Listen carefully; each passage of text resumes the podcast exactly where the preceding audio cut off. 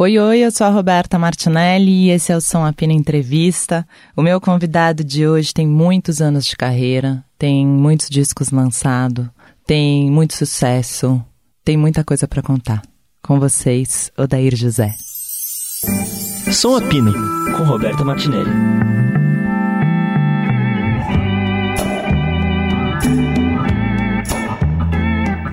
Bom, vou começar então. O Dair, quantas vezes a gente já se falou, né?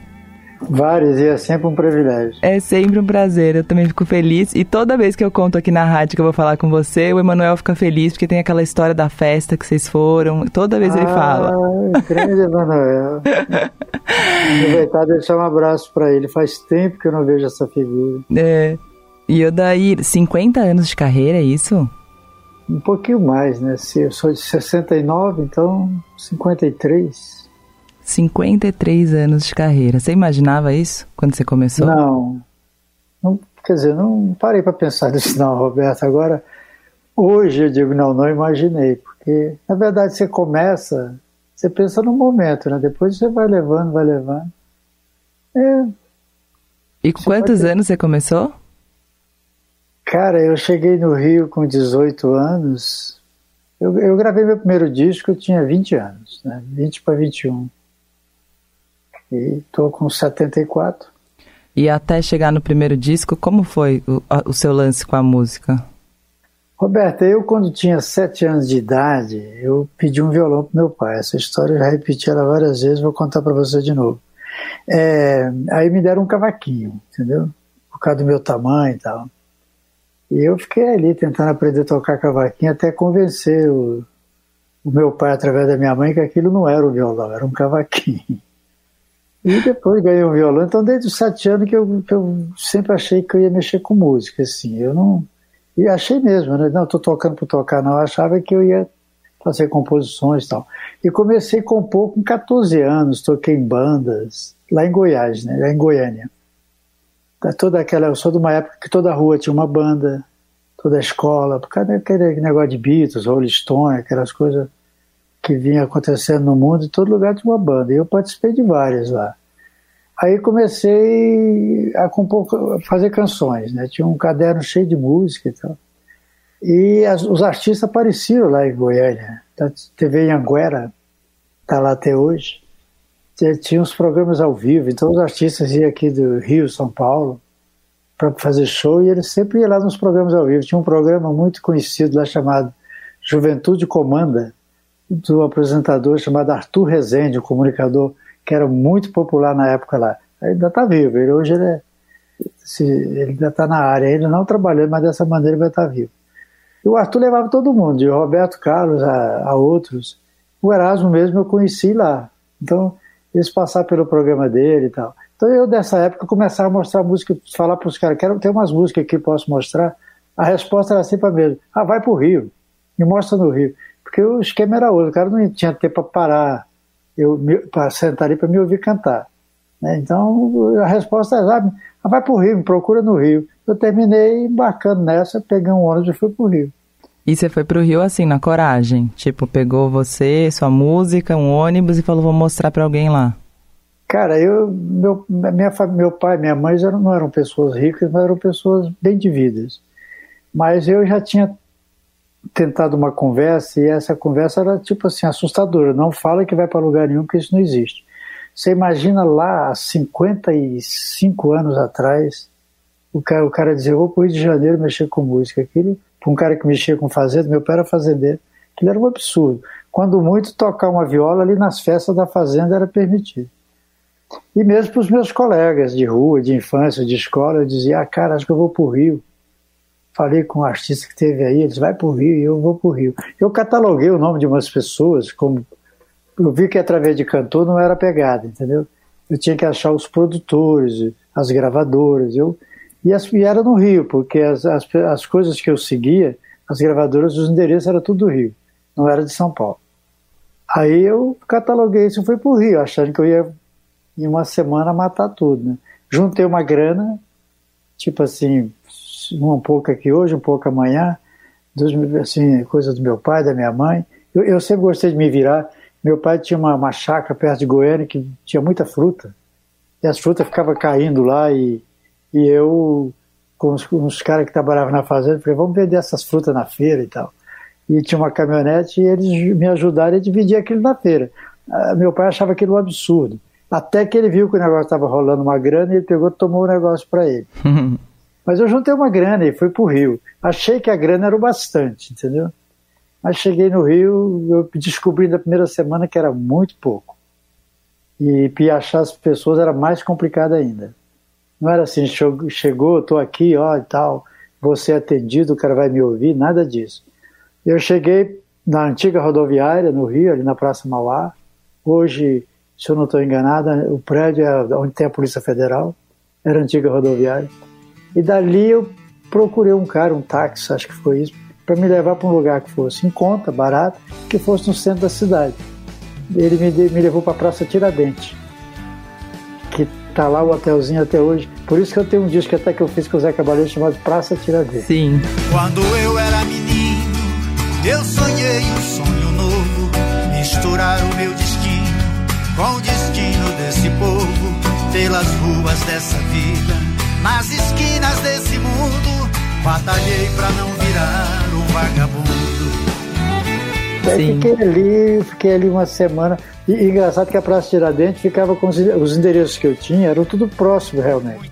Foi uma baita coincidência. A CBS era logo em seguida, assim, tipo mil metros do Visconde Rio Branco, que era naquele momento a empresa mais bem sucedida do Brasil era a CBS. 80% do mercado do disco estava na CBS. E eu e tinha as outras mais ali para Cinelândia, ali para Rio Branco. Então foi fácil encontrar os endereços e as pessoas que foram difíceis. Aí começou a demorar, demorar, o dinheiro acabou, eu vi o dinheiro não vai dar para nada. Mas assim, enfim, aí eu, ali no tio tem o Teatro Carlos Gomes, e tem do outro lado também outro teatro, esqueci o nome agora.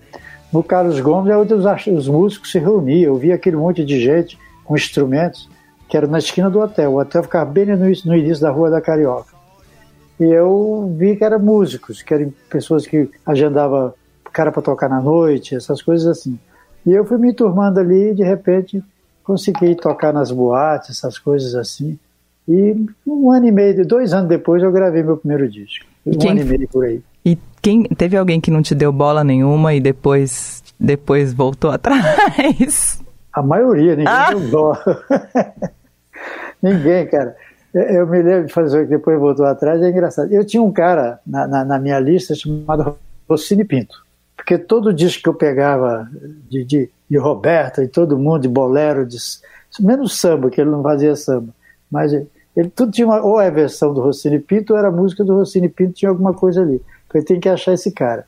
E, e eu tinha, e, e, achei o cara, mas o cara era difícil, entendeu? O cara era bandeirola, o cara não, não tinha tempo para nada, muito menos para mim. Eu fiquei no pé desse cara um ano, no mínimo. Toda vez que ela me dava uma bandeira e toda vez eu sempre ia. Mas esse negócio de. de não, não, tinha um diretor artístico da, da CBS chamado Jairo Pires. O Jairo Pires era o diretor dessa época de, de um pouco antes de 70, 68, 7. Ele era o diretor artístico da CBS. Tinha um presidente que era o senhor Evandro Ribeiro. E tinha, a CBS eu nem pensava muito, porque era uma coisa meio impensada, porque ali só, era o, a, a, poderosa do mercado. Ali só, os grandes sucessos estavam ali. Eu tinha consciência que ali a coisa era meio difícil. Eu tentava umas gravadoras de, de porte assim, menos, menos, famosas. Mas aí o, o, Rossini Pinto, eu fiquei no pé dele. Né? E esse Jairo Pires, ele era diretor artístico da CBS. E através do Rossini Pinto, eu consegui que o Rossini falasse com ele: Ó, oh, tem um cara aqui e tal. Eu vou te apresentar o diretor aqui, o cara, o Rossini. Aí quando falou com o Jairo, o Jairo, pá, aí toca aí. Na época você tocava mesmo, né? Você pegava o violão e tocava. Toquei pro, pro Jairo uma música assim, ele virou pro Rossini e falou assim, pô, cara, na hora do meu almoço, tem tempo para essas coisas não. Quer dizer, esse cara não tá com nada. Na e, sua ele, frente. Na minha frente. Ai, o Daír, eu ia chorar. Pô, mas o que eu mais vi foi isso lá, né? Aí, enfim, aí o Jairo sai da CBS e vai para Polidor, a Philips, Fonogram, ele vai para ser o diretor-geral da Polidor. E nesse período, o senhor Evandro Ribeiro, em vez de ter um diretor artístico, estou me estendendo muito, não? Não, tá ótimo. é, é, em vez de ter um diretor artístico, ele contratou cinco produtores. Então ele, ele tinha ele, o senhor Evandro Ribeiro, presidente, e cinco produtores. quando que eram os produtores? O Abdias, que fazia música do Nordeste, né? Marinês, Abdias, Marinês, trio nordestino, aquelas coisas, só departamento Nordeste. Aí ele contratou o Raulzito, né? Que, que era o Raul Seixas, né? depois mais tarde Raul Seixas, Raulzito, o Mauro Mota, que é um músico, tecladista, o Renato Barros, que era do, do Renato e seus Blue Caps, e o Rossini Pinto. Era o cinco produtor. E o Rossini Pinto assinou o contrato tipo assim, 11 horas da manhã, 11 e meia ele me contratou. Entendeu? Aí eu fui contratado pela incrível CBS. E gravei lá meus discos, e foi, fiz um contrato de dois anos, e foi lá que eu fiz o grande estouro, vou tirar você desse lugar, né? Olha, a primeira vez que eu estive aqui foi só pra me distrair. Eu vim em busca de amor.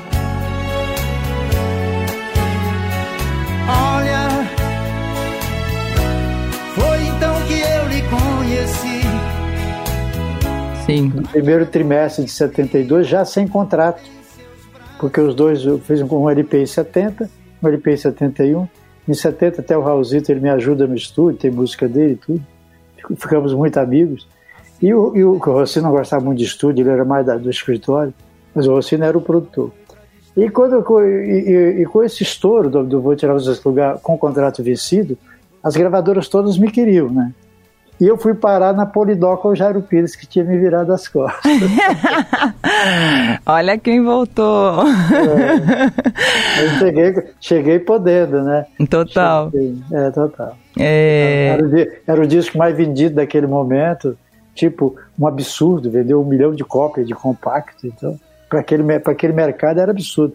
O Roberto já vendia um absurdo, mas era 200 mil, 200 e poucos mil e aquele dia eu vou tirar você desse lugar, que não foi nenhuma música trabalhada assim pela gravadora, porque eu não tinha mais contrato. Tanto é que quando eu procurei o, o, o Sr. Otton Russo no, no marketing da empresa para divulgar disco, porque naquela época funcionava assim, uhum. é, é, aí o Sr. Otto falou, você não tem mais contrato, a gente não vai trabalhar. E o disco, a música ficou, foi distribuída nos rádios. De repente aquilo começou a tocar em tudo quanto foi lugar e ela sozinha explodiu. Que coisa, antes, né? antes disso, eu tinha gravado um disco independente com Rossini Pinto, que é o 69, porque eu sou contratado pela CBS em 1970. Como o Rossini Pinto é, tinha uma editora, e eu ficava no pé dele, e ele já tinha feito, ele tinha lançado o Paulo Sérgio, que tinha feito muito sucesso uns dois anos antes, ele falou, ah, vou fazer um disco com você, arruma uma verba. Eu tocava na boate, Roberto, tem um lance engraçado, tinha um cara que aparecia sempre na boate, ali na Praça Mauá. Ele happy hour, tipo 6, 7 horas ele aparecia. Ele, ele era uma estatura assim, até menor do que a minha, mas entrava sempre com dois caras grandão, que é tipo segurança, e ele tipo um executivo. Acho que ele saía do escritório e ia para ali tomar uns uísques, que tinha as moças lá, tá? Era, é uma boate que tinha as, as meninas, ficavam lá. Os caras iam, tomavam uns uísques, conheciam as meninas. É igual a história da música, olha, a primeira vez que eu estive aqui. Então esse cara, o nome dele Alcides, hoje eu falo, na época eu não falava. E ele era, e ele era o, ele era o CEO, vamos dizer assim, do, do Café Palheta. No Rio de Janeiro tinha um café, não sei se ainda existe. É, e ele perguntou para mim, por que você não grava um disco interessante? Ele cantava lá na boate. Ele chegava, ele me pedia, tinha uma música, ele conhecia uma moça lá, e ele, na terceira vez que eu, ele me viu lá no cantinho tocando violão, ele mandou um cara me chamar desses fortes e falou para mim, olha, você sabe uma música assim do Roberto Carlos? Falei, sei. Na verdade era uma música do Getúlio Cortes falou: quando eu entrar, que eu, eu ficava no canto da entrada, que eu passar, você para o que você estiver cantando e toca ela para mim, porque é um, um, código que eu vou ter com a moça. Se ela estiver acompanhada, ela fica sozinha porque eu estou chegando na área. E, eu, e me dava sempre uma grana, cara. E toda vez que ele ia lá, me dava uma grana. A grana, de, a grana dele, que ele me dava, era mais do que a boate me pagava na semana. Eu falei: pode ficar tranquilo, quando você pisar aí, eu toco a música. Para que eu estiver cantando e toco. Que é uma música chamada Quase Fui Lhe Procurar. Eu pensei em lhe falar, quase fui lhe procurar. Eu pensei em lhe falar, quase fui lhe procurar, mas evitei e aqui fiquei sofrendo tanto a esperar que um dia você por fim. Talvez. E esse cara virou pra ele e disse: Você não grava um disco por quê? Eu falei: Ah, tô tentando aí e tal. Aí ele virou assim: Ó, tem um amigo meu que, pagou pra um cara gravar. Ele fez o maior sucesso, que era o Paulo Sérgio. Eu sou amigo do Aderbal Guimarães. Falei: Eu conheço o Aderbal. Então, você arruma um lugar lá que eu pago para você gravar. Eu te dou o dinheiro, vê quanto custa isso. E eu falei isso pro Rossini. Pro Rossini tem um cara que foi na boate, ele disse que paga para gravar um disco. É, esses bêbados, esses negócios. Eu falei: Não, é sério. Então marca com ele aqui durante o dia, eu ver que esse negócio de bêbado só vai em boate. Aí eu falei pro cara, o cara falou, marca com 9 horas da manhã eu tô lá. Marcou, o cara foi. Pagou. Perguntou, perguntou pro Rossini quanto ficava aquilo. O Rossini fez uma alta produção para um compacto, melhores bandas, The Fevers no melhor estúdio. E eu gravei um compacto, o cara pagou, ainda pagou para fazer 500 compactos, deu dinheiro pro Rossini, pagou, não quis saber de nada. Depois não vi mais o cara, depois Procurei o cara até para dar um disco para ele, mas acho que não encontrei, não sei.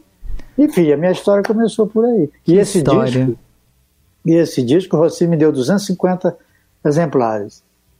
E eu saí pelas rádios do Rio, dando para as pessoas e tentando tocar. E lá tinha, tinha, tinha duas pesquisas de, de negócio de execução e de venda, que era o Nopen e acho que tinha o Ibope também. No Nopen eu cheguei a extrair entre as cinco mais tocadas do Rio, só que não tinha disco para vender. Por isso que o ao ser contratado como produtor da CBS, imediatamente me contratou, que eu já estava bastante conhecido no Rio. Nossa, e esse corre todo, né? Isso eu acho muito. Eu acho bonito, eu acho assim, é claro que na época, durante é muito sofrido, né, tudo isso acontecer, mas quando se tem uma carreira já e se conta tudo que se fez nessa batalha, acho que deve dar um orgulhão, né? Você falou certo. Na, hoje lembrando, eu acho divertido eu ia até pensar assim, pô, não foi tão difícil assim, foi rápido e tal. Mas você falou, na hora é sofrido. É, e porque deu falta- certo, a né? A falta, a falta de grana, cara. E depois, assim, você, para tocar o disco na rádio, como eu te falei antes, você precisava do amparo da gravadora, a estrutura da gravadora. Funcionava assim. A gravadora ia lá com o divulgador tal. Era assim que você entrava na- nas programações de rádio. Pagava o jabá e resolvia. Eles, eles tinham lá os acertos deles. entendeu?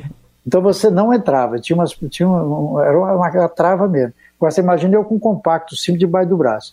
Tanto é que na, em, em rádios grandes, que eu, por exemplo assim, a gente pode falar o nome das rádios que não existe mais rádio, a Rádio Globo, por exemplo, eu não, não entrei. Mas em compensação eu entrei na Rádio Tupi, que era do Diário Associado, que era concorrente. Por que entrei? Engraçado, Roberto, eu cheguei no. O meu nome, ele, ele, ele- hoje ele tem bastante Odair por aí Uhum. principalmente o Daí José. Eu já conheci um monte, sei que já foi feito pesquisa, existe um monte, depois você fica muito famoso, as mulheres fãs, põe, os filhos nascem, põe, né? Já cruzei com vários, polícia, padre, um monte de gente, ô, meu nome é Odair por sua causa e tal. e, e- eu cheguei na Rádio Tupi, ali na rua, perto de onde é a antiga rodoviária, a rua Venezuela ali, a- o prédio do Diário Associado era ali. Eu cheguei lá, procurei, perguntei o porteiro, o cara que ficava lá, o porteiro.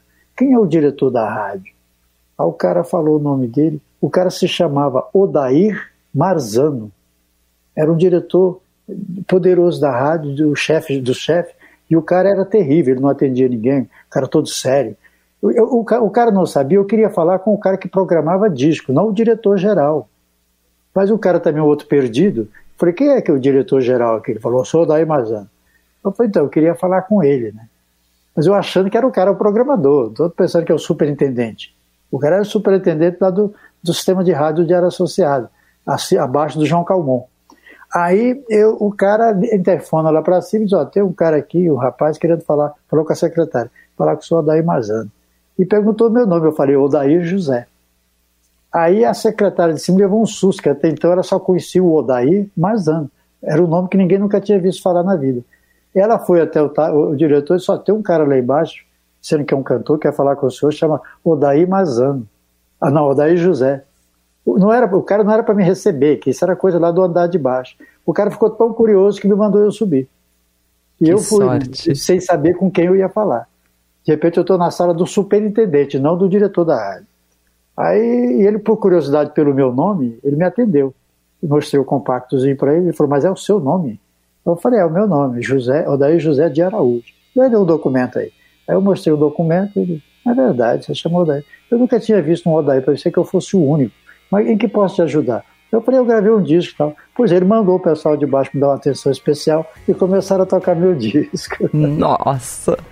O disco era bem feito, a música é Uma Lágrima, que até o Pato Fu regravou naquele projeto lá, homenagem, tributo ao Odair José. Sim, sim.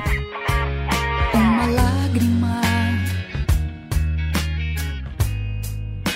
eu deveria ser somente pra dizer nasci de um amor que me nasceu. Nossa, mas isso é uma. é, depois da, da pandemia, é, a gente. Eu comecei a conversar com muitos artistas aqui, muitos reclamando e, e sofrendo por esse período, né? Por tudo que aconteceu, acho que ficou, começou a ficar mais difícil de conseguir as coisas sem show, sem circular, sem estar nos lugares. E com 53 anos de carreira, eu acho que eu posso dizer que você já passou por altos e baixos na carreira, né? E já, e já sabe já sabe mais ou menos como é, mas acostuma esse essa montanha russa que é a vida de artista?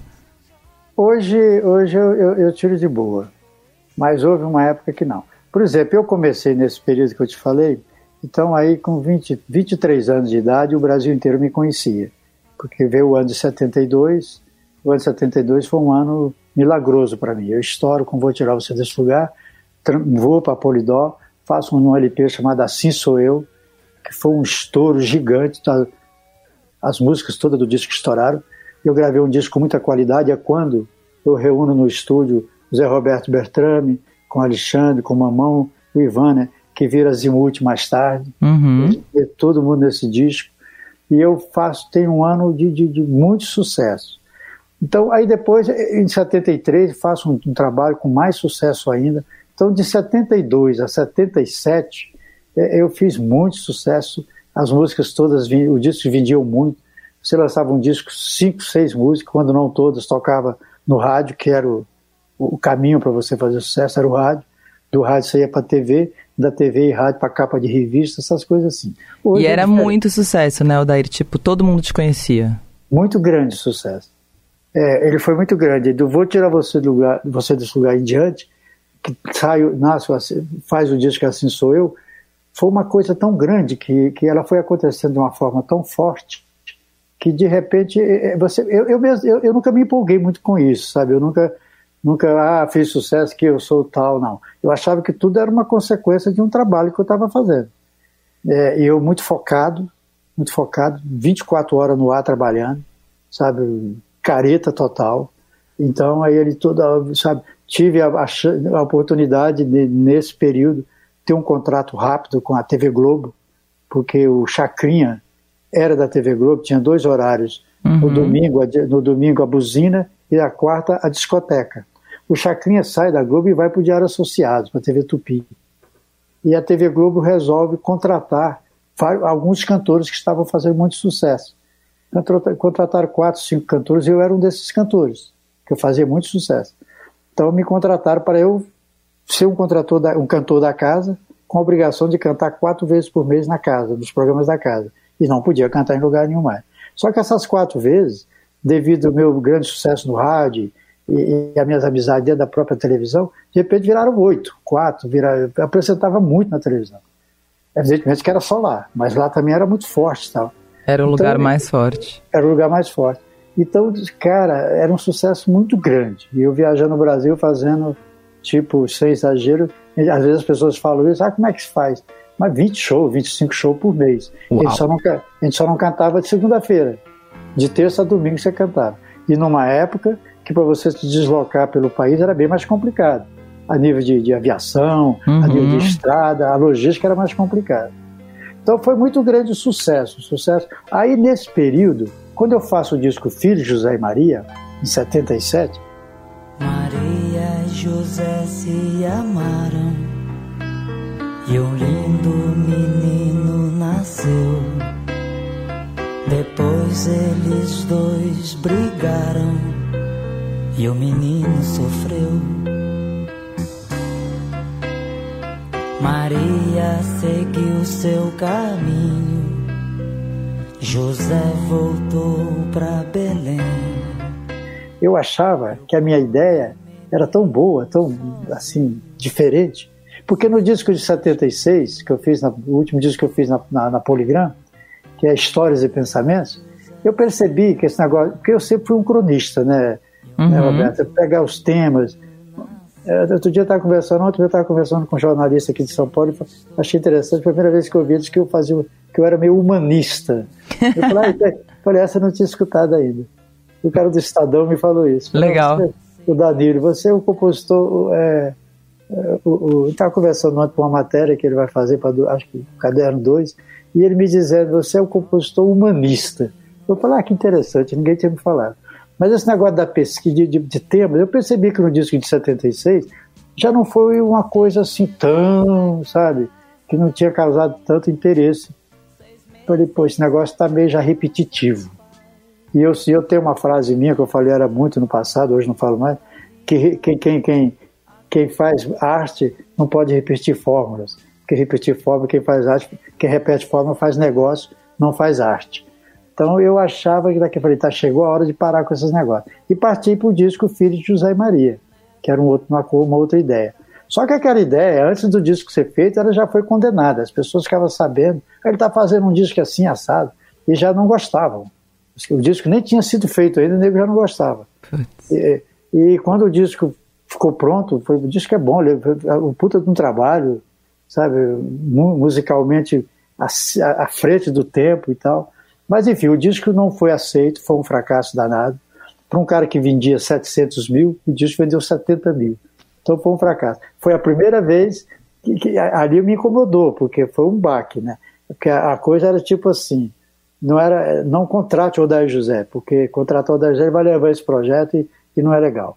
Então eu era brecado de todas as maneiras. E, e, e aí eu também me envolvi com droga, já estava meio usando droga de todas as maneiras, estava muito boêmio e tal. Uh, então eu foi um período que dali foi descendo, descendo, descendo. Continuei fazendo meus trabalhos, gravando, fazendo alguns discos bons, outros nem tanto. Mas foi um período bem difícil. Você falou da pandemia. Quando pintou o lance da pandemia, eu também fiquei pensando como é que vai ser, né? O engraçado, Roberto, é que no, no em janeiro, antes de, de, de rolar mesmo o, o lance da pandemia, eu fiz com a minha banda estava fazendo o lançamento do Hibernar na Casa das Moças ouvindo rádio no Sesc Bom Retiro. Uhum.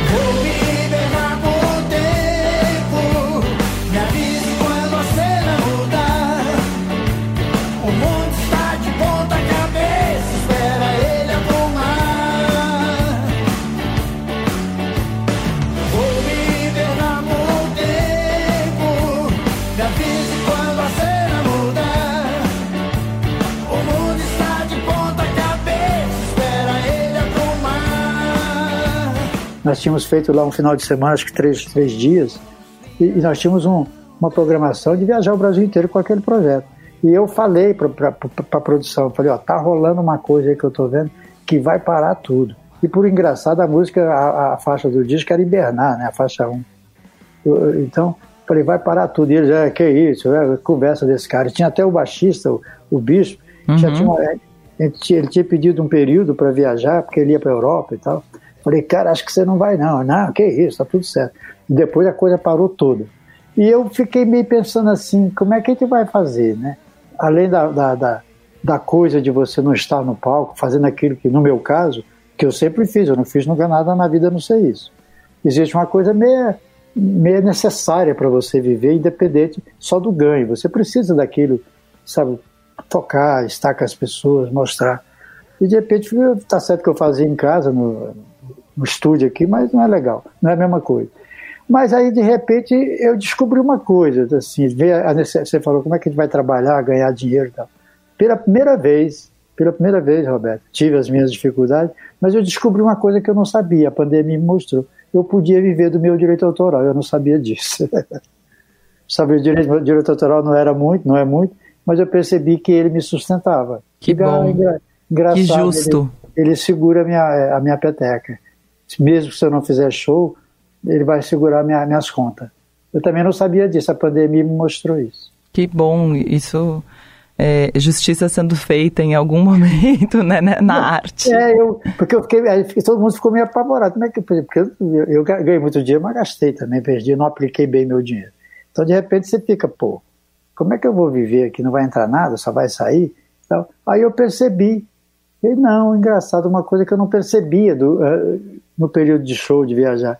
E não, mas só o direito autoral não, não me faz rico, mas segura a minha onda. Você falou isso, né, do, do muito sucesso que depois você foi pro, pro...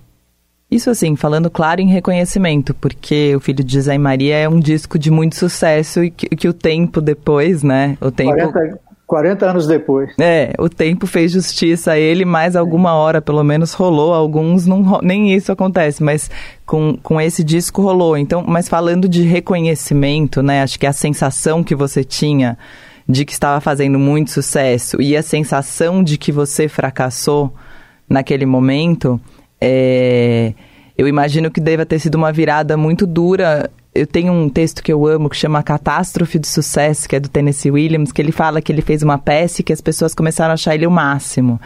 E que aí ele começou a desconfiar das pessoas, porque as pessoas queriam estar com ele porque ele fazia sucesso. E aí ele começou a ficar meio sozinho de tanto sucesso que ele fazia, ele não acreditava em ninguém. E que aí depois ele teve um problema na vista e com isso ele conseguiu. É, conseguiu enxergar que também ele estava numa onda meio maluca ali com aquele sucesso. Você acha que você teve isso com o sucesso, com o que se chama sucesso e o que se chama fracasso, né? Olha, no ano de 73, que eu fiz o disco que tem a pílula. Já nem sei há quanto tempo nossa vida é uma vida só e nada mais. Nossos dias vão passando e você sempre deixando tudo pra depois um Cadê Você. O tempo vai, o tempo vem, a vida passa e eu sem ninguém.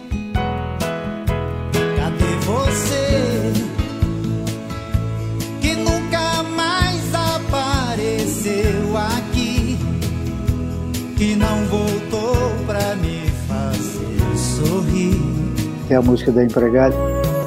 Eu já sei que nessa casa onde você diz morar, onde todo dia no portão eu venho lhe esperar, não é a sua casa.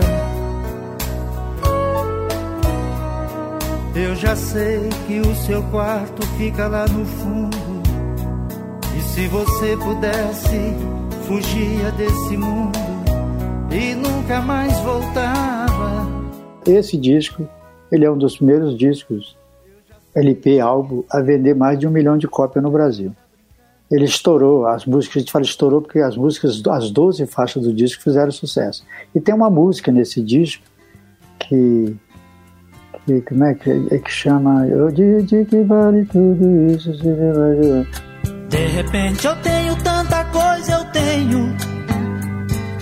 De repente minha vida se modificou. De repente, já não posso andar na rua.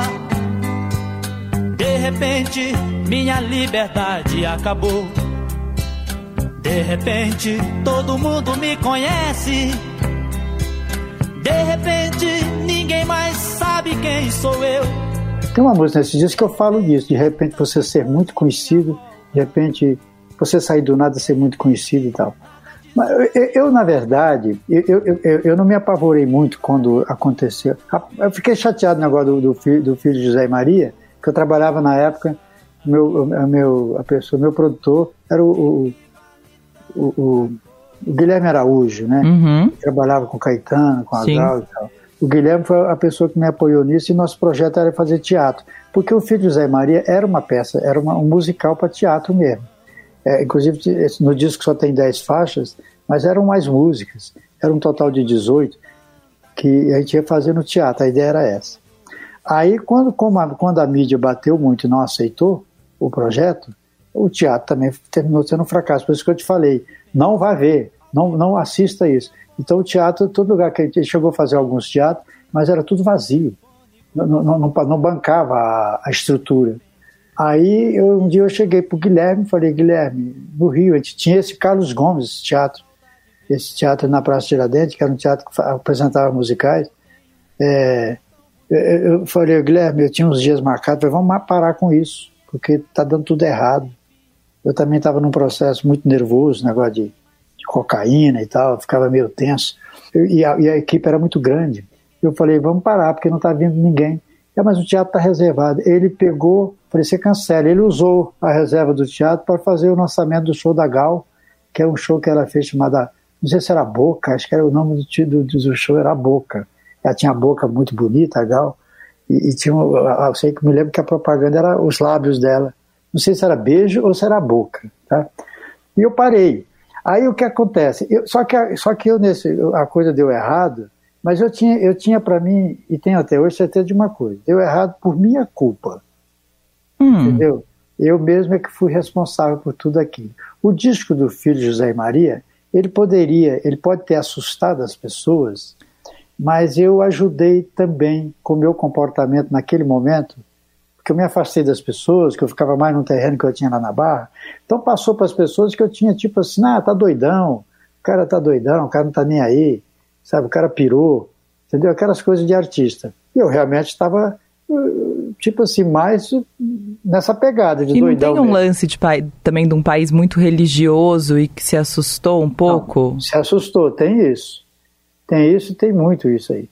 Eu me lembro que o, o Guilherme chegou com uma conversa para mim na época, são coisas, né?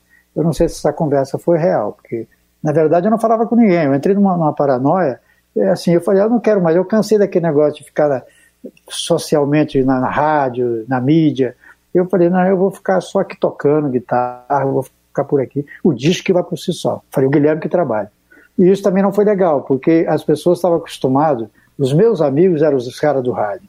Os meus, as pessoas com quem eu saí eram, era o locutor de rádio, era o apresentador de rádio, era o programador. Eu, de repente, me afastei dessas pessoas. Porque eu, eu, eu sabia que eles eram vamos dizer assim, entre aspas, careta, e eles não concordavam com, com, a, com, a, com a, minha vida daquele momento. Ah, tá fazendo isso, tá, tá usando aquilo, tá fazendo aquilo. Então havia um, um, um contrassenso naquela relação. E eu me afastei. Isso foi um erro. Eu não devia ter me afastado, porque eles é que eu tinha que explicar, tinha que estar presente e não devia estar doidão, entendeu, Roberto? Entendi. Você foi Mas pesado eu, nas drogas? Ah, você tava, foi um momento que você já acorda nela e dói e se quando consegue dormir com ela, né? Então teve, teve um momento que eu pensei que eu ia para overdose mesmo. Peguei jogar coisas assim fora no vaso, brrr, dar descarga, porque se eu sabia, de repente eu olhei falei, se eu continuar, não, mais assim, tipo assim, mais um pouco eu morro. Então eu tive algumas vezes nesse, nesse, nesse clima. E também comecei a, a, a a passar do ponto quando ia para o palco. Aí você tá, faz besteira no palco. Então a coisa foi ficando meio tensa. Então por isso que eu digo para você que foi culpa minha. Sim. Aí, mas o Guilherme veio com uma conversa de que alguém na TV Globo, que eu não sei quem foi, pensa, falou-se que talvez o Daniel Filho, mas não sei se foi o Daniel, que teria se interessado, que a TV Globo teria interessado em talvez prestar atenção no filho de José e Maria como musical e apresentar na televisão como musical, como uma ópera mesmo, que a ideia era essa. Eu nunca disse que aquilo era uma ópera, mas todo mundo falava que era uma ópera, entendeu? Eu nunca disse que era uma ópera. Eu até brincava que talvez fosse mais um, uma história de cordel, porque eu sou brasileiro, né, sou mais popular. Sim. Mas é uma viro como ópera. Então parece que foi falado para o Guilherme que, que teve, a TV Globo teria interesse em transformar isso num musical, apresentar numa cesta nobre daquela, com bailarinos, com atores e tal. E parece que o Guilherme teria pedido uma grana assim, tipo, um pouco além da curva. e, e que o Guilherme falou para mim, parece que estão interessado e tal. Isso assim que o disco saiu que havia toda essa pressão contra. Parece que até alguém chamou ele lá e falou, a gente pode dar uma força nisso aí, fazer um museu. De repente, Aí o Guilherme, eu falei, você, e o Guilherme chutou o balde num valor um pouco mais alto, pelo que eu ouvi as conversas. Aí parece que alguém que estava conversando com ele falou, então tá bom, já que é assim, deixa o disco estourar, quando estourar, quando diz que a coisa, eu estou querendo te dar uma força, dar uma força para o artista que a gente gosta dele. Talvez a gente fazendo um musical aqui, a gente quebra esse negócio que está rolando.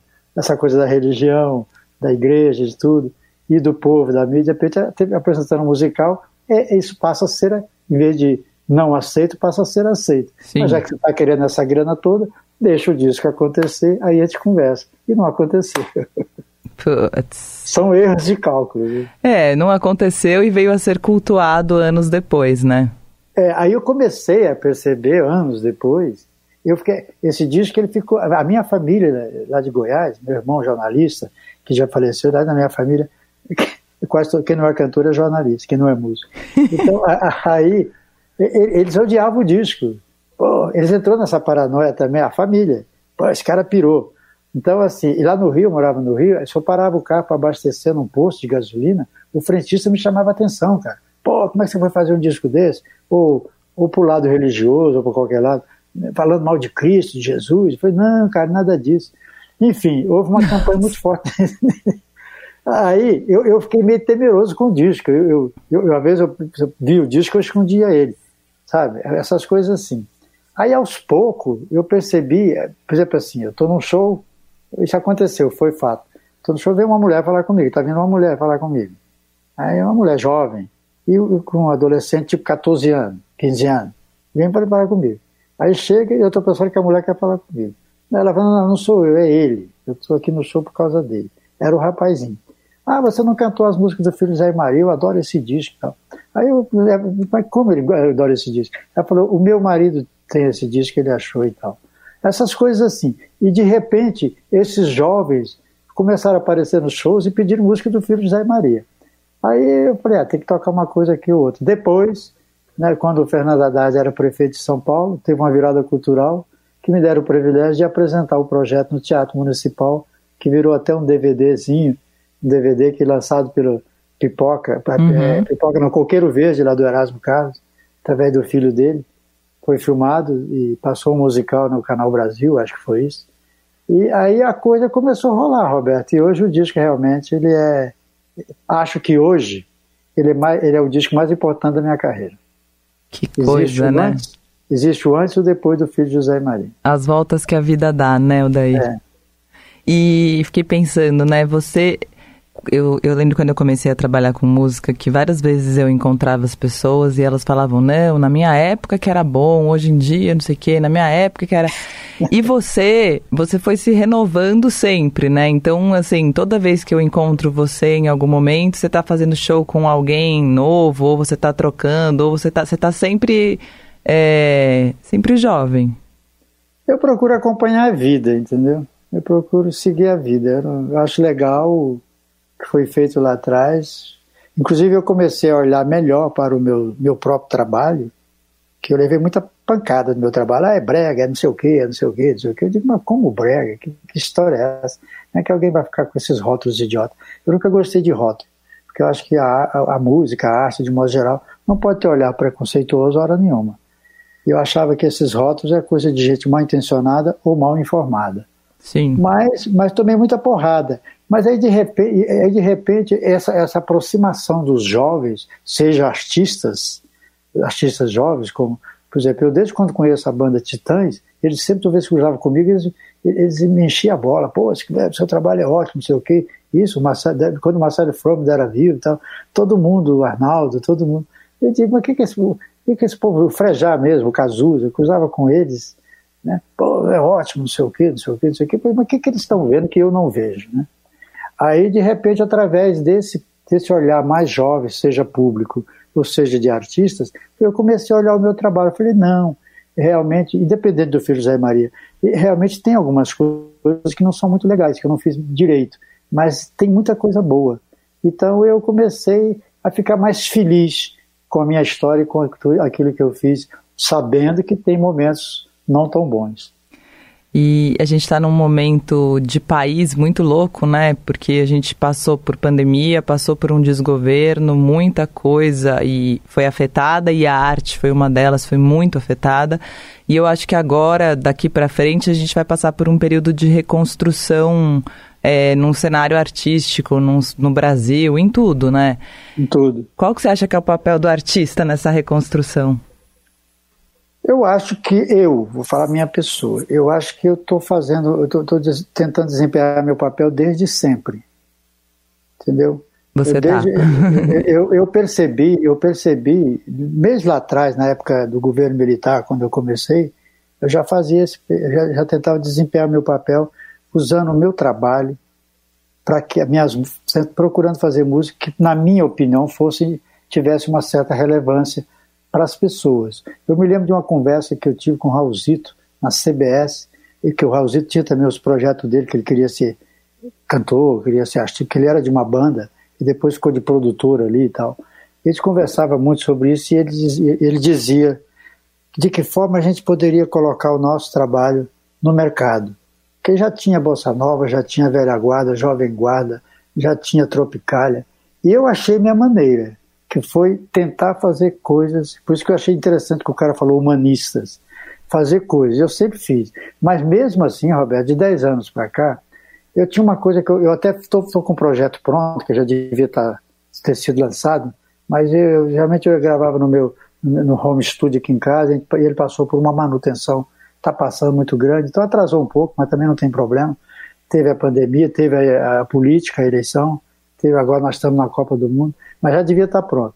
Que chama Seres Humanos, que eu vou tem a música com esse nome, que é o título, e tem coisas. Tem uma música chamada DNA, que eu faço uma leitura do ser humano, mas do, da ambição, do egoísmo, de todas essas características ruins do ser humano, e eu coloco é, como eu terceirizo essas coisas para o DNA. É culpa do DNA, entendeu? É, porque é genético e tal. E nessa, e nessa letra, em determinado momento, eu digo que nós estamos caindo num abismo da involução. Estamos mesmo. Eu, eu, eu dizia um tempo atrás que eu estou há 10 anos batendo nisso, desde o disco do dia 16 que eu estou falando. Eu comecei a fazer discos independentes, fiz o Gatos e Ratos. O que? Você perguntou o que o artista tem que ser. No Gatos e Ratos eu falava para as pessoas que eu estava tentando ser o despertador dessas mentes adormecidas e manipuladas, dando um toque para as pessoas, ó, oh, não é bem assim, não vai nessa onda e tal, presta atenção.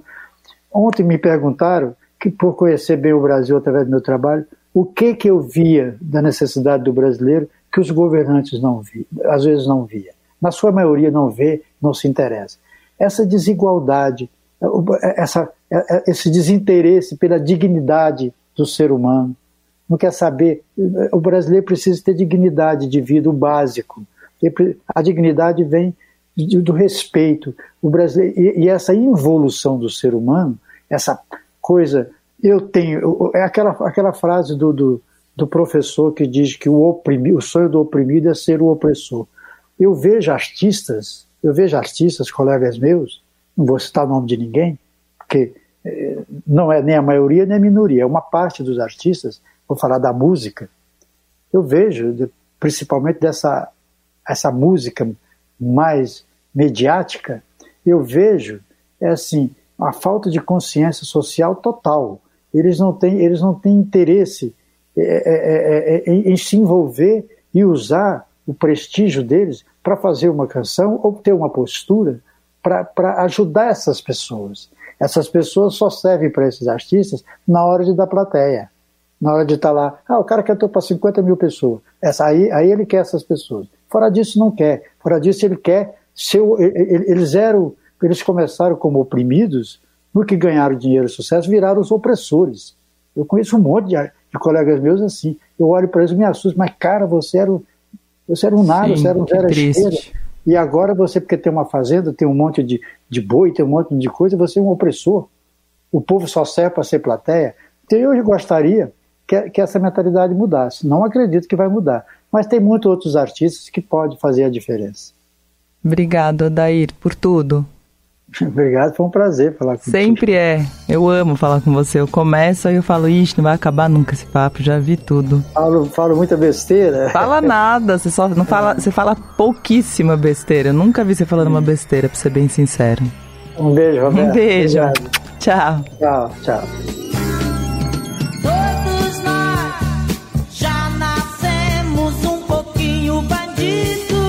Som Apino tem montagem de Moacir Biasi e tem produção de Lohana Passos.